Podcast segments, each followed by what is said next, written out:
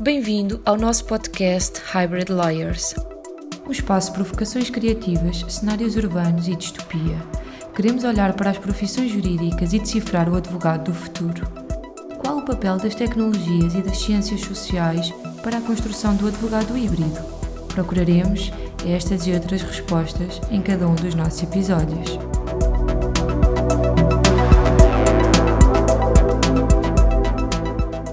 Bem-vindos ao nosso podcast. Eu sou o Nuno da Silva Vieira e hoje o meu convidado é o Fernando Antas da Cunha, Managing Partner da Antas da Cunha Éssira, uma sociedade de advogados portuguesa cada vez mais reconhecida nos panoramas nacional e internacional.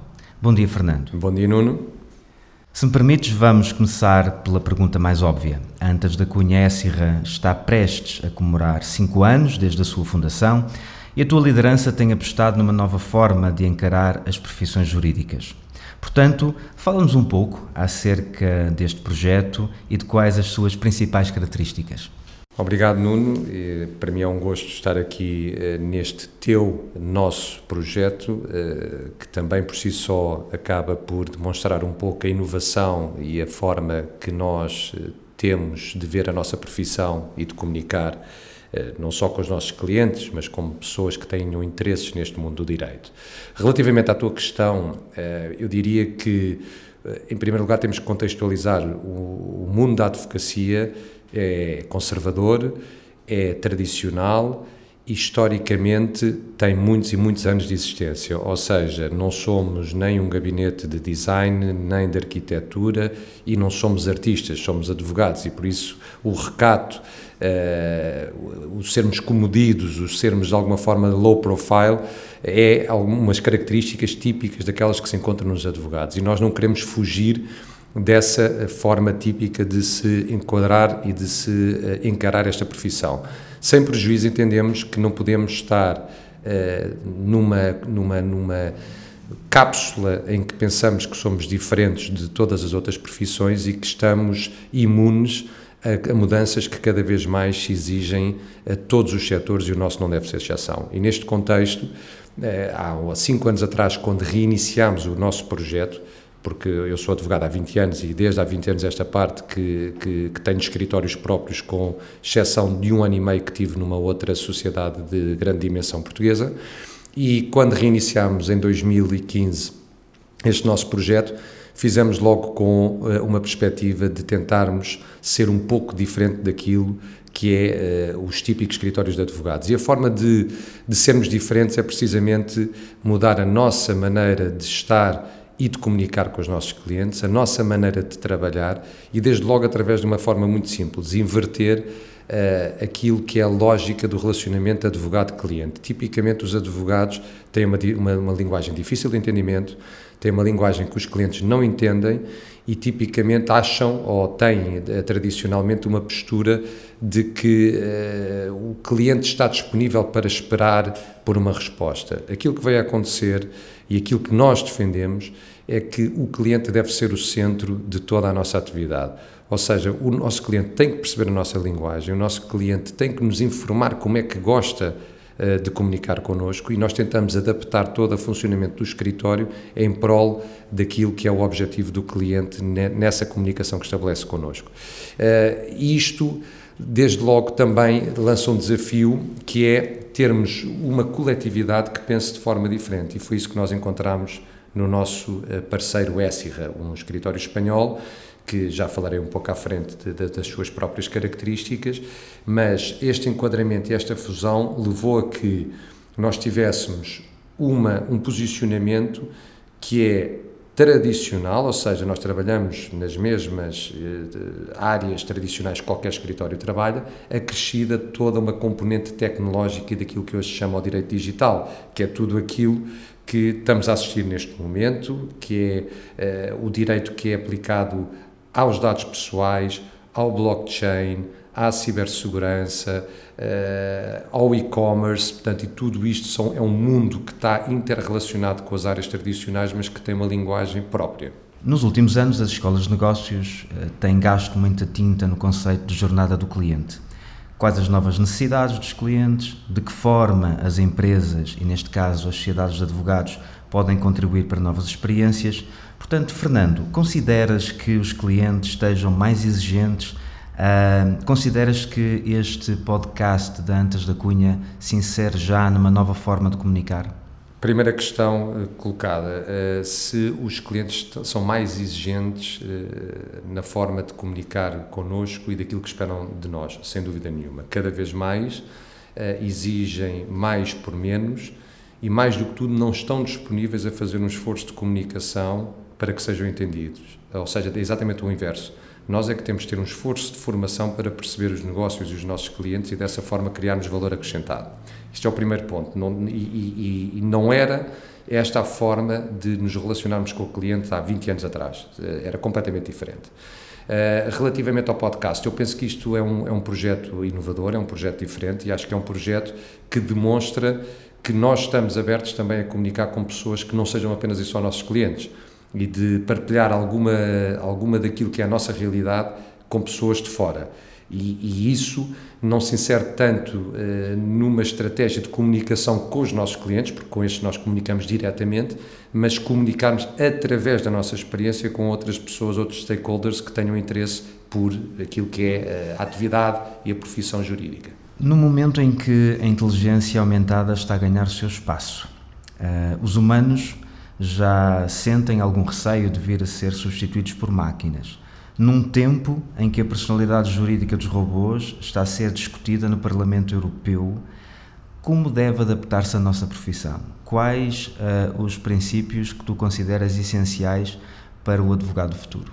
Nuno, eu respondo essa questão uh, com um conselho que estou a dar neste momento ao meu filho mais velho, que está em fase uh, de entrar e de se candidatar a uma faculdade.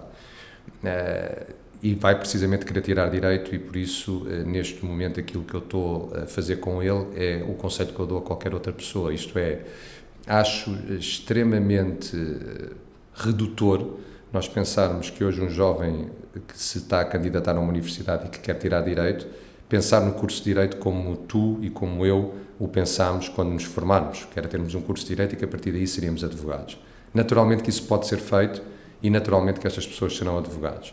Se tu me perguntas se estes mesmos estudantes serão os advogados do futuro, parece-me que não, manifestamente.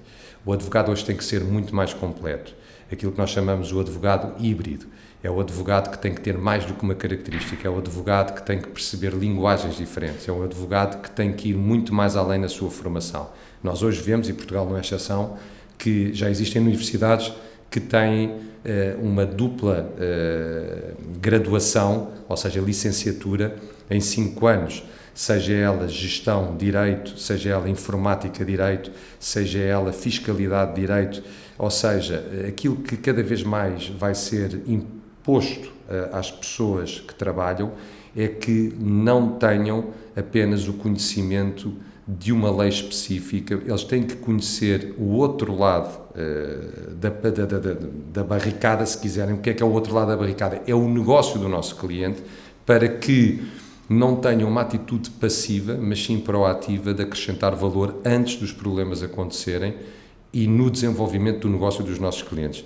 É uma lógica completamente diferente daquela que nós vivemos durante os últimos 20 anos. Se tu te recordas, tipicamente o, o, advogado era a pessoa que estava sentada numa secretária que esperava que viesse um cliente com um problema e que atuava em reação.